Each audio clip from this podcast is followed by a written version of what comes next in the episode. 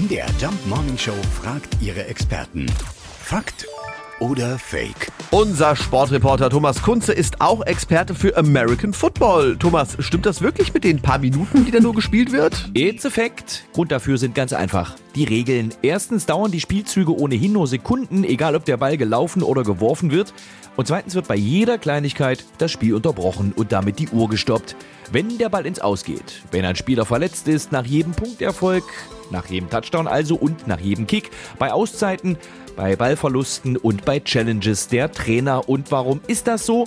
Ganz einfach. Mehr Pausen, mehr Werbung im TV, mehr Pausen, mehr Hotdogs und Popcorn im Stadion. Das führt dazu, dass beim American Football tatsächlich nur während 5,8% der Spieldauer American Football gespielt wird. Krass, rund elf Minuten wird nur gespielt beim American Football und die ganze Partie dauert eigentlich drei Stunden. Das längste, was am Stück gespielt wird, ist also die Halbzeitshow von Rihanna. Ja.